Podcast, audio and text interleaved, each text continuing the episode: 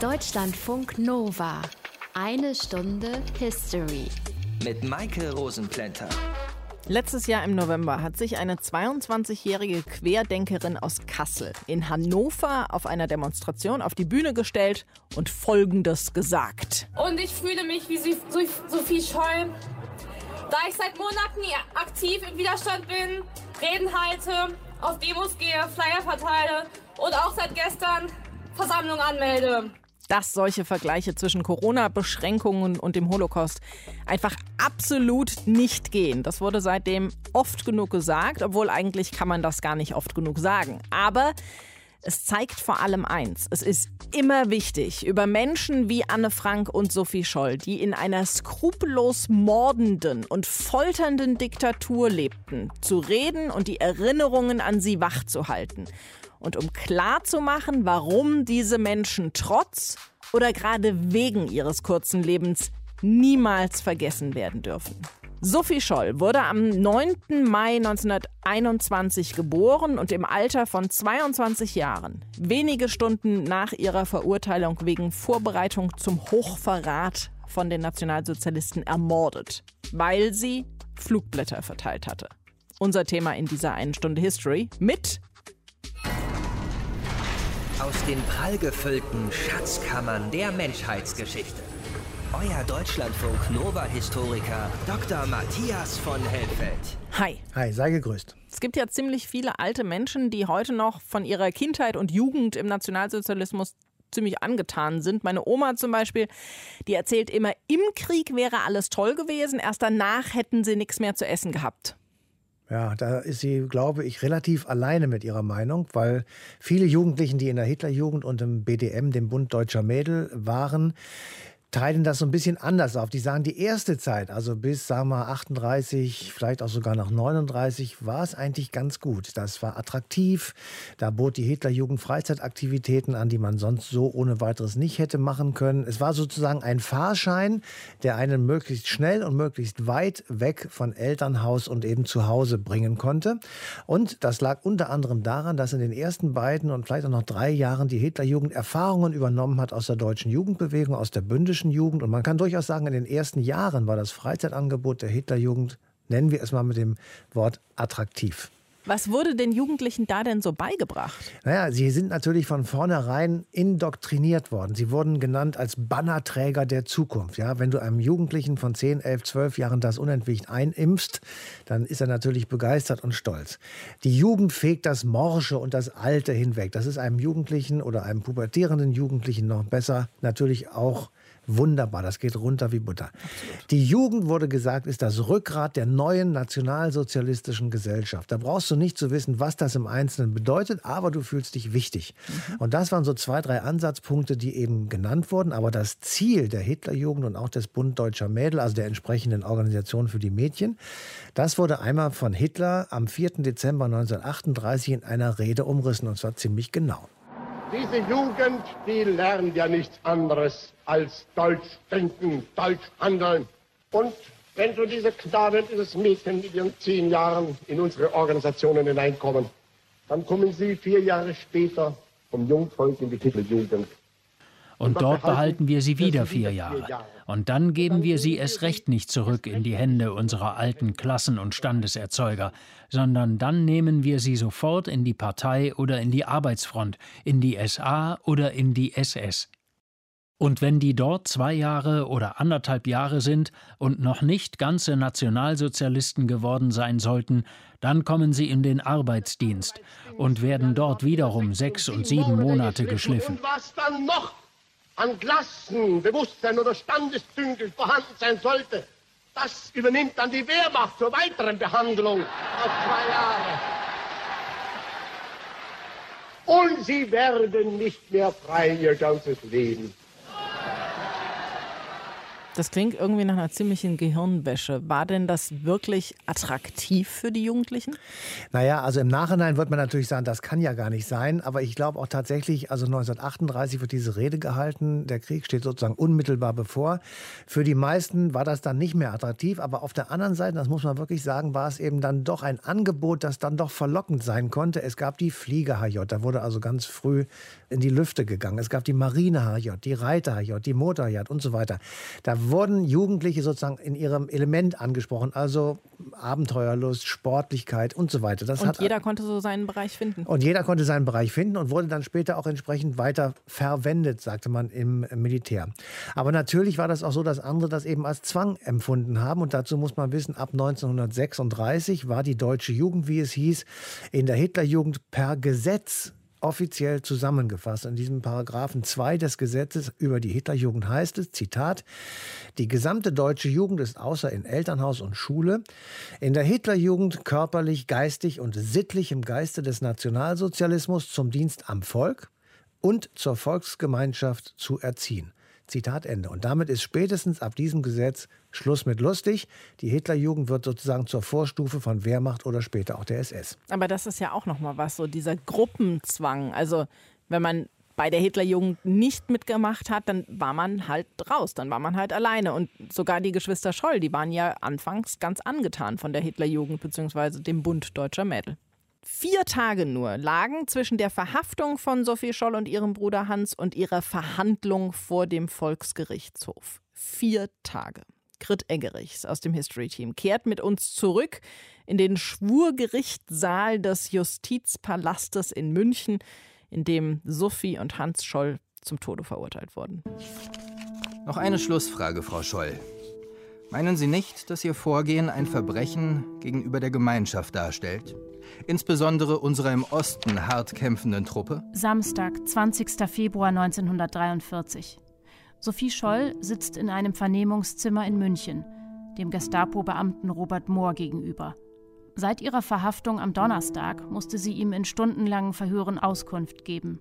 Über die Flugblätter, die in der Uni gefunden wurden, über Sophies mögliche Beteiligung an der Aktion Schließlich gesteht sie, zusammen mit ihrem Bruder antinationalsozialistische Texte verfasst, vervielfältigt und verbreitet zu haben. Sind Sie nicht der Meinung, dass Ihr Verhalten die schärfste Verurteilung finden muss? Von meinem Standpunkt aus muss ich die Frage verneinen. Ich bin nach wie vor der Meinung, das Beste getan zu haben, was ich gerade jetzt für mein Volk tun konnte.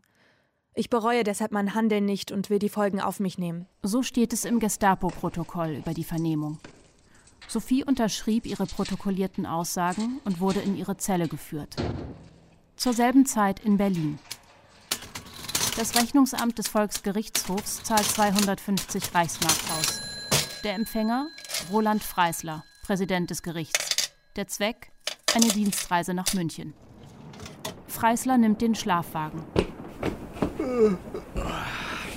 Der Aufenthalt in München ist für zwei Tage angesetzt. Genug Zeit für einen schnellen Schauprozess, dessen Ende ohnehin feststeht. Freisler war erst im Herbst ernannt worden. Damals schrieb er Adolf Hitler: Der Volksgerichtshof wird sich stets bemühen, so zu urteilen, wie er glaubt, dass Sie, mein Führer, den Fall beurteilen würden. Der von den Nazis eingeführte VGH urteilte in Kurzprozessen über kleinste und größere Verstöße gegen die herrschende Ideologie. Schon ein unbedachtes Wort konnte zu einem Todesurteil führen. Gegen die Urteile, die oft binnen weniger Stunden gefällt und vollstreckt wurden, gab es weder Berufung noch Revision. Roland Freisler schrie gerne. Sie sind ja ein Häviolum! Wir hören ihn hier im Verfahren gegen die Hitler-Attentäter um Graf von Stauffenberg. Vom Prozess gegen die Scholz und ihren Freund Christoph Probst gibt es weder Bild noch Tonaufzeichnungen.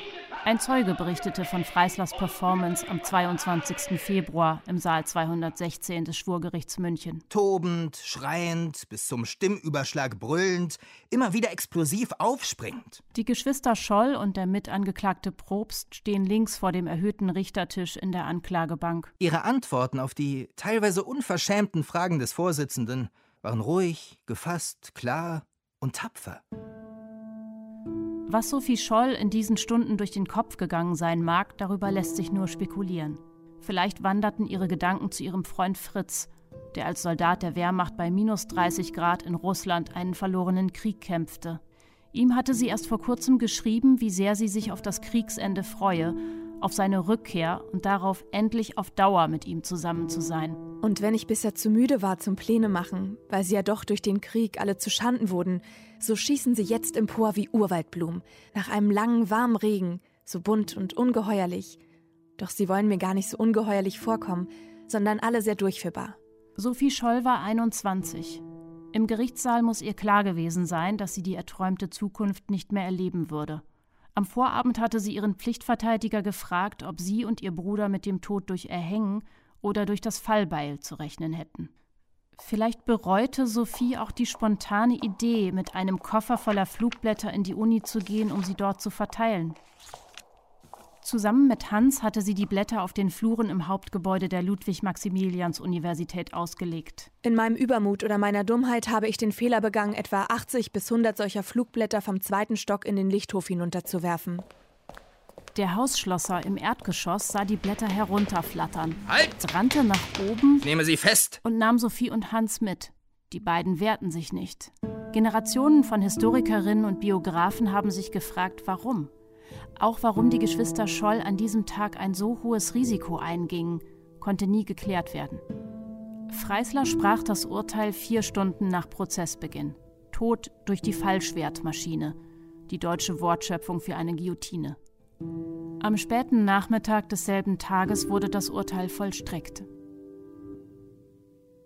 Der Scharfrichter, der das Urteil damals vollstreckt hat, der hat später mal gesagt, er habe noch nie jemanden so tapfer sterben sehen wie Sophie Scholl. Grit Eggerichs war das. Matthias Hans, Sophie und die anderen Mitglieder der Weißen Rose, die haben ja an der Münchner Ludwig-Maximilians-Universität studiert. Gab es an den Unis denn auch so eine Gehirnwäsche wie vorher in der Hitlerjugend? Naja, es gab in der Universität selbstverständlich diese Gehirnwäsche, aber das Erste, was man sagen muss, natürlich wurde auch weiterhin geforscht, es wurde weiterhin Wissenschaft gemacht, aber die Universitäten, nicht nur in München, waren eben auf das nationalsozialistische Staatsziel ausgerichtet. Das heißt im Klartext Beseitigung von jüdischen Einflüssen, Rausschmiss von jüdischen Professoren, alle Schaltstellen an Universitäten, Dekanate und so weiter wurden mit Parteigenossen besetzt. Also man kann sagen, die Universitäten in Deutschland waren genauso gleichgeschaltet wie die gesamte restliche Gesellschaft auch. Und die Leute, die an der Uni mitgearbeitet haben, die Professoren und die Dozenten, die haben da mitgemacht? Naja, sie waren, und das muss man einfach immer bedenken, eben auch Teil der alten Weimarer Gesellschaft gewesen. Und die war in überwiegender Mehrzahl mit bestimmten Punkten der nationalsozialistischen Politikauffassung einverstanden. Ich sag mal, Ablehnung der Weimarer Republik als Quasselbude und eben als demokratisches Ungetüm und so weiter. Dann die Revision des Versailler Vertrages, um dann mal so zwei Punkte zu nennen. Die sind natürlich auch bei einem Teil der Hochschullehrer mit und ohne der NSDAP auf gute Resonanz gestoßen. Es gab eine ganze Reihe von rechtskonservativen oder nationalistischen Hochschullehrern und sie wollten auch das Führerprinzip an den Universitäten. Sie wollten auch die Entfernung der Juden aus Wissenschaft und Forschung. Es gab natürlich jede Menge von angepassten Hochschullehrern, die einfach nur Angst hatten, entlassen zu werden. Sie schwiegen und sie passten sich eben an, waren also eigentlich keine Hilfe für die Studenten. Und was haben dann die gemacht, die dagegen waren? Naja, die waren erstmal natürlich in der Minderheit, das ist ja klar. Es gab nur vereinzelt öffentlich gewordene Aktionen gegen etwa den Rausschmiss von jüdischen Kolleginnen oder Kollegen, die durch das Gesetz zur Wiederherstellung des Berufsbeamtentums vom 7. April 1933 einfach sozusagen vor die Tür gesetzt wurden. Wer sich nicht rücksichtslos oder rückhaltlos, wie das damals hieß, für den neuen Staat einsetzte, der wurde einfach in den einstweiligen Ruhestand versetzt. Und im Artikel 3 oder Paragraphen 3 dieses Gesetzes hieß es, wer nicht Arier war, konnte schlicht und ergreifend entlassen werden. Und damit ist natürlich der Säuberung an Universitäten Tür und Tor geöffnet. Aber einige Mitglieder der Weißen Rose, um die geht es ja heute hauptsächlich, hatten eben auch Kontakt zu einem Professor, der sich gegen das Regime gestellt hat, und zwar in seinen Vorlesungen durch Bemerkungen, durch kleine suffisante Nebensätze. Das war Professor Kurt Huber. Aber es gab eben, das muss man damit festhalten, eine geringe Zahl von Professoren, die sich dagegen gestellt haben, weil das natürlich auch nicht ganz ungefährlich war.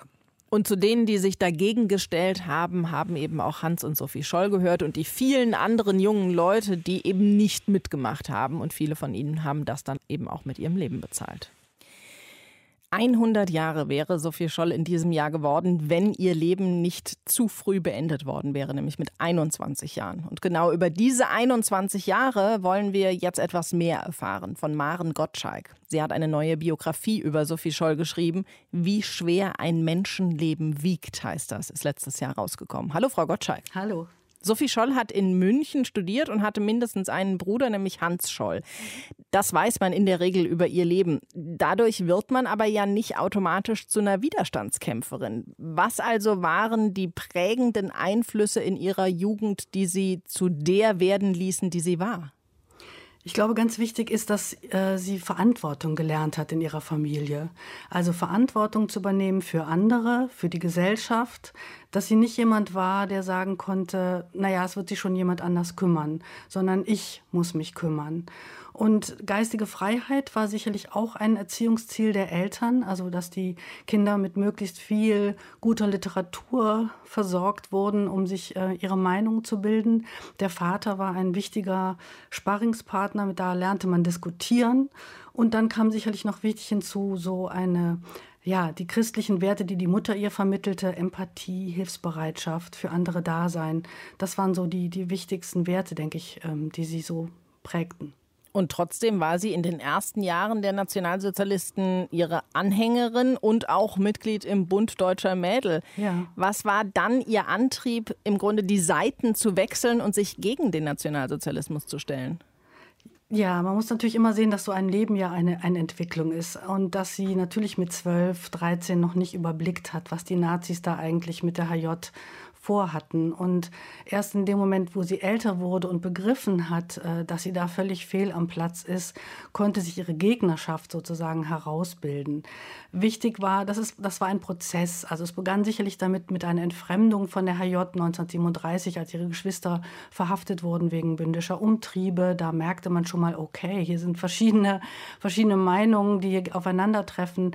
Es ging weiter damit, dass die geistige Freiheit immer mehr eingeschränkt wurde, was man sagen durfte, was man lesen durfte, welche Kunst man sich anschauen durfte. Sophie Scholl liebte moderne Kunst, Paula Modersohn-Becker, solche Sachen, die waren dann ja als entartet ähm, verschrien.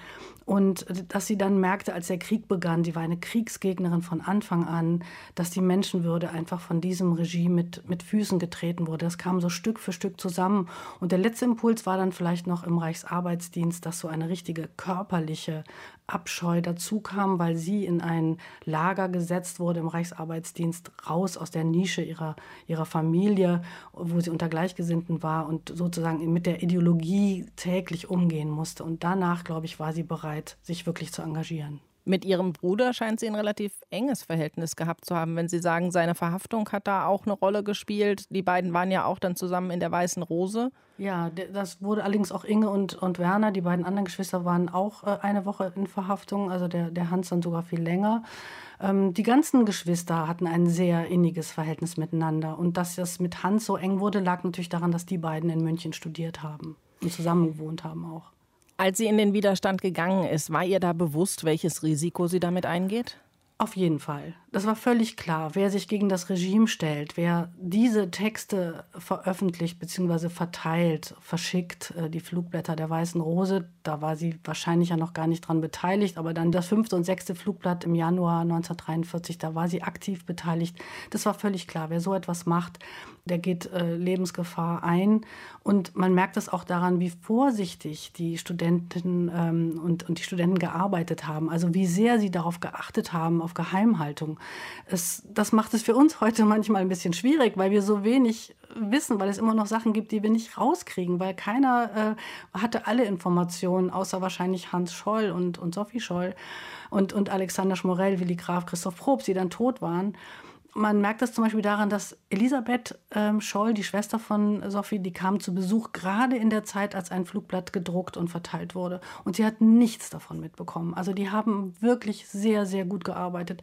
Natürlich haben sie Fehler gemacht und deswegen sind sie ja dann auch aufgeflogen. Es gibt Kindergärten, die nach Sophie Scholl benannt sind. Es gibt Straßen, die nach ihr benannt sind und Schulen. Ist Sophie Scholl damit eine deutsche Heldin? Für mich ist sie eine Heldin. Sie hat sehr großen Mut bewiesen, nicht nur bei der Arbeit, bei dem äh, Verteilen der Flugblätter. Sie ist äh, von München nach Augsburg gefahren mit Flugblättern im Gepäck, um sie dort einzuwerfen. Sie, sie ist wirklich ein sehr großes Risiko eingegangen. Und natürlich hat sie dann im Verhör eine unglaubliche Standhaftigkeit bewiesen. Also sie hat wirklich nicht um Gnade gebettelt. Sie hat sich nicht rausgeredet, was sie alles hätte machen können, um ihr Leben vielleicht zu retten. Zu sagen, ich bin da reingerutscht, ich habe das nicht gewollt, ich, mir war gar nicht klar, was ich da tue. Irgendwas, diese Sätze gibt es gar nicht im Verhör.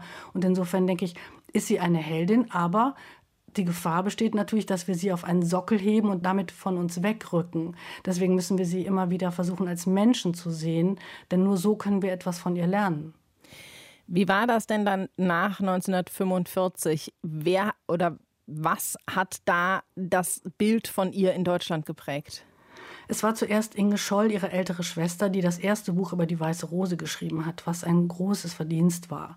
Aber ein Problem dieses Buches ist, sie hat ihre beiden Geschwister Sophie und Hans äh, doch in den Fokus gestellt, der Weißen Rose. Und somit äh, wurden die anderen der Kerngruppe der Weißen Rose blieben ein bisschen im Schatten. Und bis heute stehen sie ein bisschen im Schatten. Dadurch diesen, diesen Vorsprung können sie gar nicht mehr aufholen.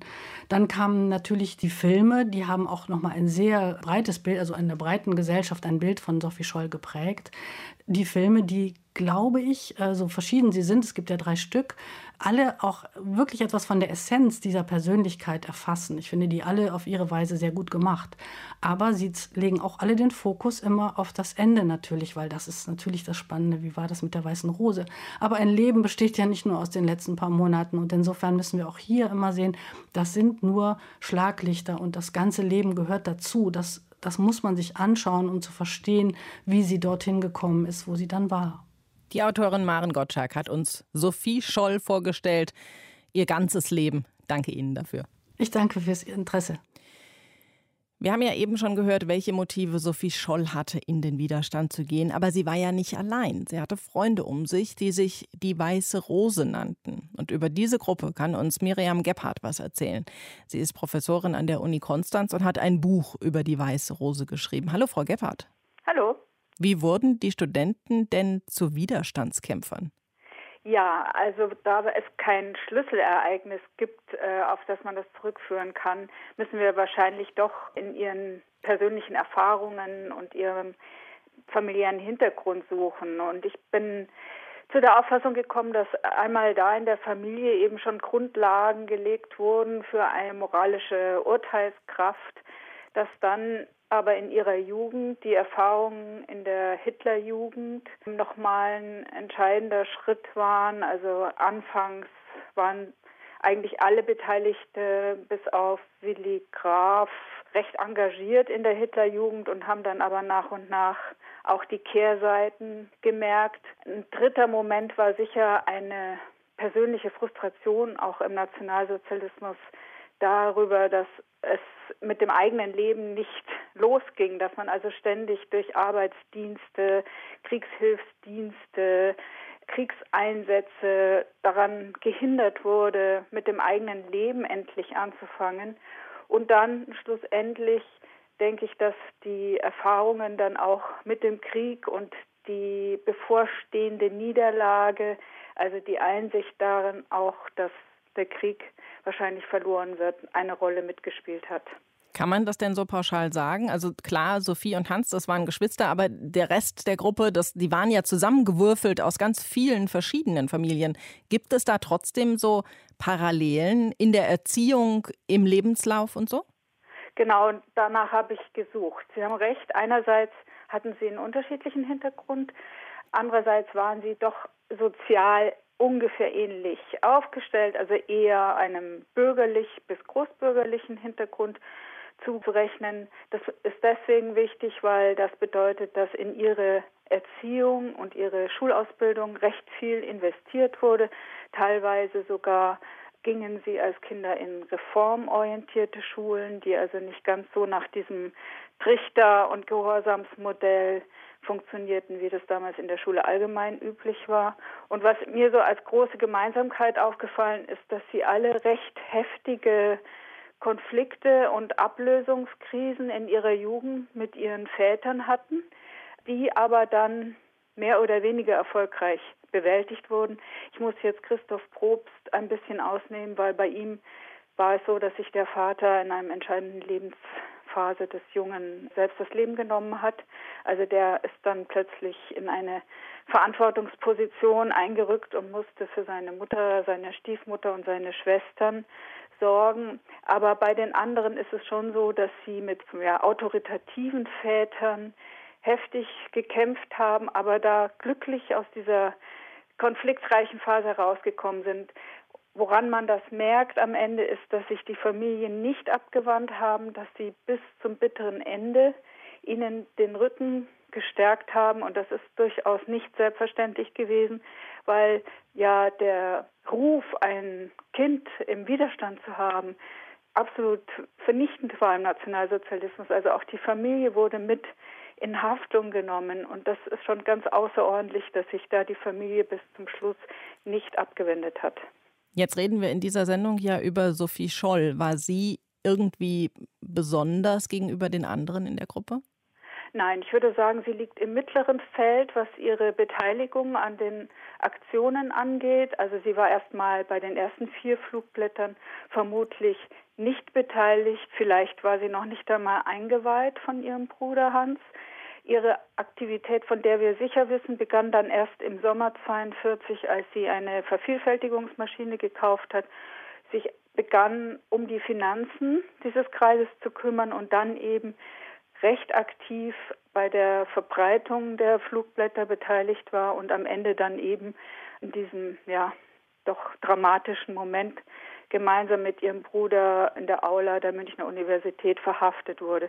Und ich denke, dass dieser letzte Moment so viel aufruft bei uns, dieses Bild dieser beiden Geschwister, wo man so ein bisschen Hänsel und Gretel und den bösen Wolf vielleicht im Hinterkopf hat, wie die abgeführt werden aus der Uni wie sie dann in dem Gestapo-Gefängnis landen und Tage und Nächte lang befragt werden und dann eben gemeinsam vor den Scharfrichter kommen. Das ist sicher ein Faktor, warum Sophie Scholl uns heute so nahe ist. Und der andere ganz wichtige Faktor ist eben, dass ihre Schwester Inge Scholl die Erinnerung an die Weiße Rose so stark dominiert hat und dabei eben ihre Schwester Sophie und ihren Bruder Hans so sehr in den Mittelpunkt gestellt hat, was leider auf Kosten der anderen Beteiligten ging, was dann auch am Ende für böses Blut gesorgt hat zwischen den Familien. Wie wurde dann die Weiße Rose nach der nationalsozialistischen Zeit gesehen? Ja, erstmal ging ja die weltweite Rezeption schon los, direkt nach ihrer Hinrichtung durch eine Radioansprache von Thomas Mann aus dem Exil, aber auch durch die Alliierten, die Flugblätter weiter verbreitet haben und durch Mitstreitende, die auch Flugblätter abgetippt und weiterhin verteilt haben. Und dann war gleich im selben Jahr 1945, also im Jahr des Kriegsendes, der erste große Gedenkort geschaffen, nämlich in der Münchner Universität. Zur Eröffnung des Bayerischen Landtags wurde ein Relief eingeweiht, das uns deutlich macht, dass für die Nachkriegsgesellschaft ein ganz wichtiger Anknüpfungspunkt werden sollte, weil dieser Widerstand war selbstlos, der hing nicht mit einer großen sozialen Bewegung oder einer verfolgten Minderheit zusammen, sondern der kam quasi aus der Mitte der bürgerlichen Gesellschaft und rief Erinnerungen auf an das gute Deutschland, an das humanistische, klassisch gebildete Deutschland und an die sogenannten christlich-abendländischen Werte. Und das konnte eben das Nachkriegsdeutschland sehr gut gebrauchen als Anknüpfungspunkt. Sagt Miriam Gebhardt. Wir haben über die Widerstandsgruppe Die Weiße Rose gesprochen, zu deren inneren Kreis Sophie gehört hat. Danke Ihnen für die Informationen. Bitte schön, gerne. Die Edelweißpiraten, die waren ja auch noch eine bekannte Widerstandsgruppe der Jugend im Dritten Reich, Matthias. Es hat aber ja auch noch ganz viele andere junge Leute damals gegeben, die nicht einfach so stupide mitgemacht haben. Ja, es gab solche Leute, die waren also im Vergleich zur gesamten deutschen Jugend natürlich in der Minderheit, aber wenige waren es auch nicht. Manche beriefen sich auf die 1933 schon verbotene bündische Jugend. Manche Jugendgruppen bildeten sich erst mit Beginn des Krieges, da werden wir gleich noch drauf zurückkommen, also Meuten und Piraten.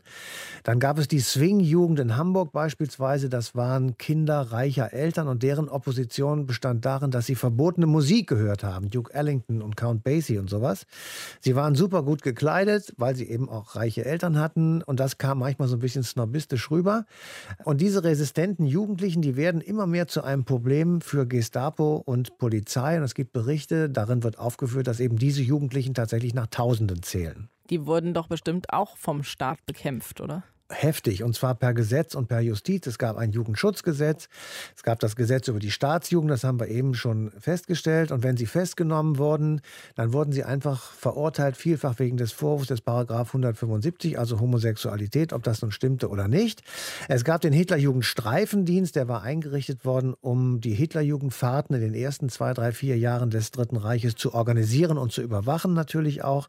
Dann wurde es immer mehr zu einer Kontrollinstitution. Später wurde der Hitler Jugendstreifendienst bewaffnet und wurde zum Reservoir für die SS. Und dann kontrollierten Jugendliche Jugendliche. Und das kann man sich ja leicht vorstellen. Das artet in der Regel in Prügeleien aus, weil sich das natürlich kein Mensch bieten lässt. Und wir wissen davon, dass es eben Prügeleien und regelrechte Schlachten, teilweise bewaffnet, gegen Kriegsende an beliebten Treffpunkten eben von Jugendlichen gab. Über diese nicht angepassten Jugendlichen sprechen wir gleich auch noch etwas ausführlicher mit Kurt Schilde, der zu dem Thema mehrere Bücher geschrieben hat. Matthias hat uns eben schon von den Jugendlichen erzählt, die nicht angepasst waren an die Zeit des Nationalsozialismus. Und er hat uns was von Meuten und Piraten gesagt. Und darüber kann uns Kurt Schilde mehr erzählen. Er hat mehrere Bücher über den Jugendwiderstand während des Nationalsozialismus geschrieben. Hallo, Herr Schilde. Hallo, hallo. Über die Weiße Rose haben wir ja in dieser einen Stunde History schon einiges gehört, aber das war ja nicht die einzige Form des Jugendwiderstands. Wen oder was gab es denn da noch?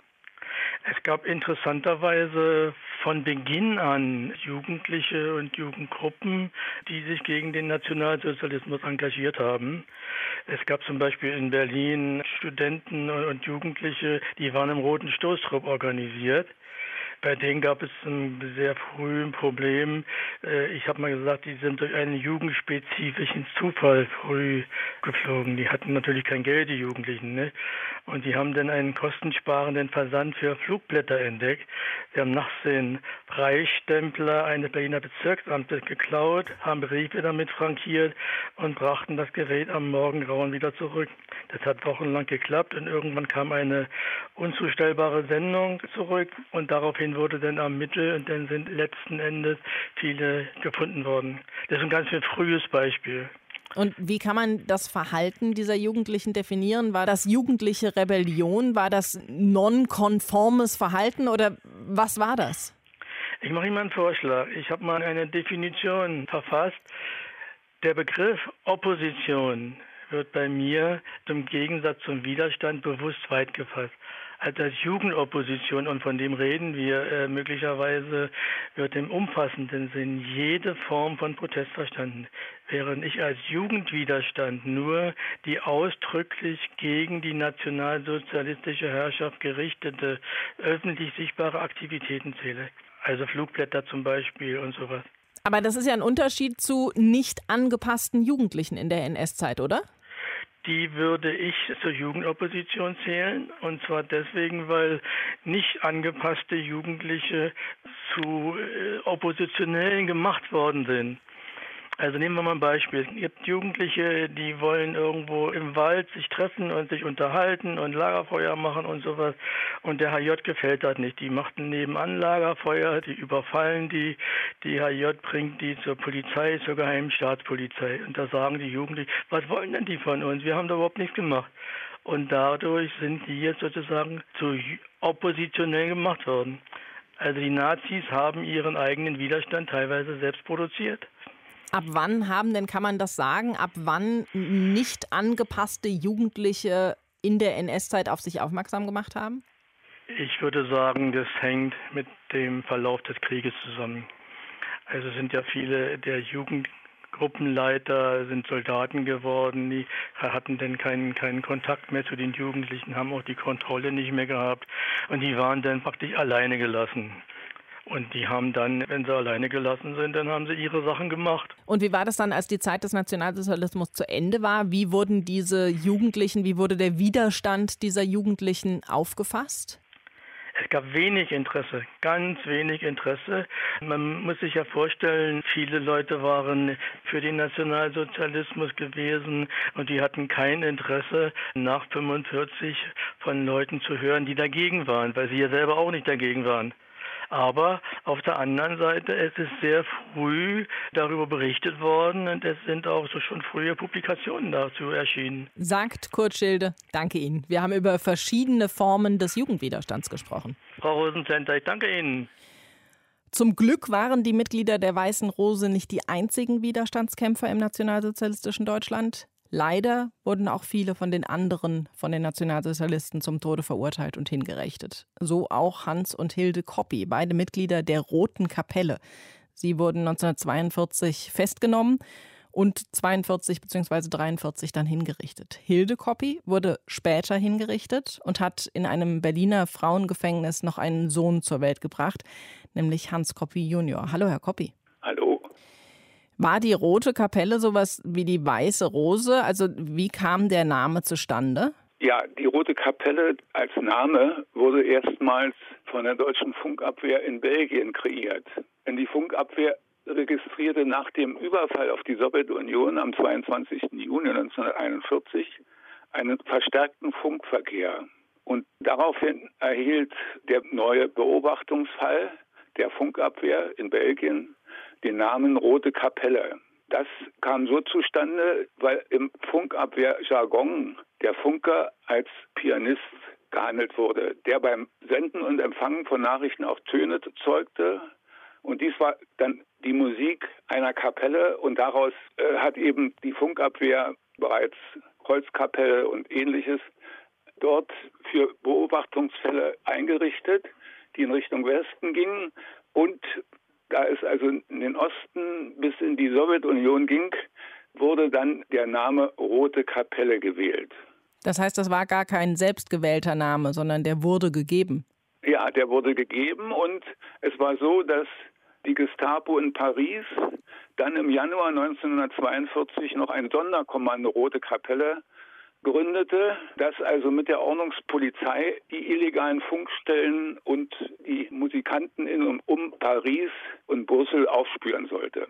Und es gab dann auch in Berlin im August 1942, als man also einen Funkspruch entschlüsselte, aus Moskau nach Belgien, dass sich ein Mitarbeiter einer Gruppe in Belgien nach Berlin bewegen sollte, um also festzustellen, warum dort der Funkverkehr, der vereinbarte Funkverkehr nicht zustande kam. Aber das ist dann erst nochmal etwas Späteres. Aber dort bei der Verhaftung nachher wurde die verhafteten Frauen und Männer immer wieder auch mit dem Begriff Rote Kapelle konfrontiert. Und auch die Gerichtsverfahren liefen unter diesem Namen Rote Kapelle. Und wer war in dieser Gruppe drin? Also die Berliner Gruppe war eben entstanden ja schon in den 30er Jahren. Und es war so, dass mein Vater als ein Dreher arbeitete in einer Maschinenfabrik und seit 1933 auch in einem Freundes- und Widerstandskreis aktiv war.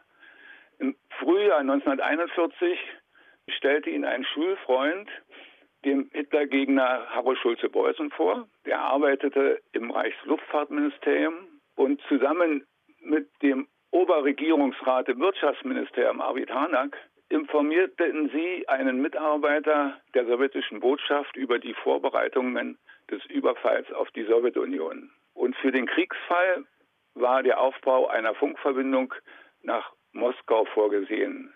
Zwei Funkgeräte standen zur Verfügung und der als Funker vorgesehene Bildhauer Kurt Schumacher wurde 1941 eingezogen und Mitte Juni fragte daraufhin Harold Schulze-Beusen, mein Vater, ob er diese wichtige Tätigkeit übernehmen könnte. Der gab zu bedenken, dass er dazu nicht ausgebildet sei, aber gleichzeitig wollte er natürlich als Kommunist, der er war, die Sowjetunion unterstützen. Ihr Vater war dann also Funker. Welche Rolle hat Ihre Mutter übernommen? Ja, meine Mutter hat zum Beispiel mit ihrer Freundin Grete Jäger im Herbst 1941 die Kurzwelle Radio Moskau abgehört und Dort kamen deutsche Kriegsgefangene zu Wort, von denen es ja immer hieß, die Russen machen keine Gefangenen. Aber sie baten ihre Angehörigen darüber zu informieren, dass sie am Leben sind. Und die beiden Frauen notierten die Namen und Adressen, übergaben sie Heinrich Scheel, einem Schulfreund meines Vaters, der zu dieser Zeit in der Wetterwarte in Rangsdorf eingezogen war. Und er schrieb nachts auf einer Schreibmaschine die entsprechenden Informationen. Und das war zum Beispiel eine Sache, die sie mitmachte. Es war so, dass im November, Dezember 1941 die Angriffseinheiten der Wehrmacht vor Moskau gestoppt wurden und die sich also 200, 300 Kilometer zurückziehen mussten. Für die Gegner war es wie Licht am Ende des Tunnels. Und so entschied sich Harro Schulze-Beusen zusammen mit einem Journalisten eine Flugschrift aufzusetzen, die hieß Die Sorge um Deutschlands Zukunft geht durch das Volk. Und meine Mutter steuert zum Beispiel dort auch Papier aus der Reichsversicherungsanstalt bei, in der sie seit 1939 arbeitete. Papier war wichtig und man konnte auch nicht Papier in größeren Anzahl einkaufen. Am 8. Mai 1942 wurde in Berlin eine große antisowjetische und antijüdische Propagandaausstellung geöffnet mit dem Namen Das Sowjetparadies. Und es war so, dass mein Vater an konträren Diskussionen teilnahm mit anderen, auch jüngeren Leuten und äh, Hitlergegnern. Äh, was machen wir jetzt? Und es gab den Vorschlag, ja, Klebezettel zu verteilen. Und diese Klebezettel wurden dann auch in einer Auflage von über 1000 Stück verteilt. Und es war so, dass es eben eine größere Angelegenheit wurde, weil sich daran also auch Frauen und Männer aus unterschiedlichen Freundes- und Widerstandskreisen beteiligten. Hatten Ihre Eltern auch Kontakt zur Weißen Rose? Es gab nur einen Kontakt zur Weißen Rose über äh, Lilo Randorn. Und diese Lilo Randorn war mit Falk Harnack zur Schule gegangen und dann auch mit ihm verlobt gewesen. Und sie vermittelte mit Alexander Schmorell und Hans Scholl im November 1942 ein geheimes Treffen mit Falk Harnack. Und Falk Harnack war eben der jüngere Bruder von Arvid Harnack, der also in der Roten Kapelle eben eine entscheidende Funktion auch mit hatte, weil er war Oberregierungsrat im Wirtschaftsministerium und hatte dort also viele Einsichten unter anderem eben auch über den bevorstehenden Einfall deutscher Truppen in die Sowjetunion. Hans Koppi, danke Ihnen für das Gespräch. Ja, tschüss. Matthias, es ist Zeit für ein Fazit in dieser einen Stunde History. Hatten diese nicht angepassten Jugendlichen, diese jungen Widerständler denn irgendeinen Einfluss auf den Kriegsverlauf oder das Ende des NS-Regimes? Also wenn man jetzt einen direkten Kausalzusammenhang, also unmittelbare Tat und unmittelbares Ende der Nazizeit, äh, wie es beispielsweise ein Attentat auf Hitler hätte sein können, wenn man diesen Vergleich zieht, dann muss man Nein sagen. Auf der anderen Seite aber hatte das Regime natürlich einen erheblichen Aufwand zu betreiben, um diese vielen Jugendlichen zu kontrollieren und ich sage mal in Anführungsstrichen auch bei der Stange zu halten. Und je mehr Jugendliche ausscherten aus dem Regelbetrieb des nationalsozialistischen Alltags, desto größer wurde auch der Aufwand für den Staat, diese Jugendlichen wieder einzufangen. Denn alles, was außerhalb der Hitlerjugend geschah, war verboten. Also jede Aktion unter Freunden war sozusagen ein Verstoß gegen das Jugendschutzgesetz. Wenn du im Wald spazieren gehst mit mehr als fünf Leuten und eine Gitarre um den Hals hast, war das schon ein Verstoß. Und diese Verfolgungen solcher Jugendlichen produzierte nicht nur deren Widerstand, der sich immer weiter hochschraubte, sondern eben auch einen enormen Aufwand.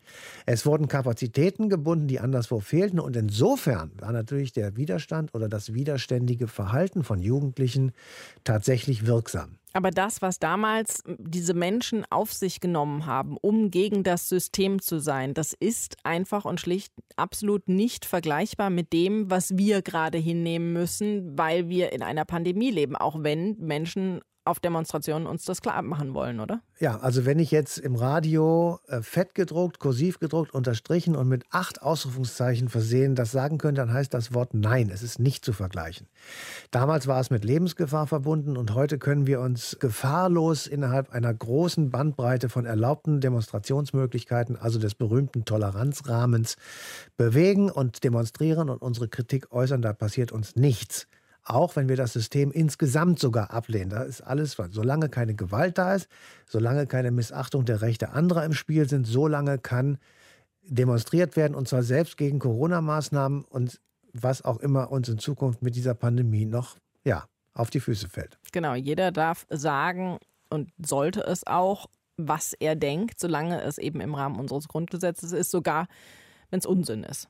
Das nächste Mal sprechen wir in der einen Stunde History über das schwarze Gold, über den Eiffelturm des Ruhrgebietes, nämlich über den Beginn der Kohleförderung in der Zeche Zollverein in Essen. Bis dahin euch eine schöne Zeit. Bleibt gesund. Bye bye. Deutschlandfunk Nova. Eine Stunde History. Jeden Montag um 20 Uhr. Mehr auf deutschlandfunknova.de.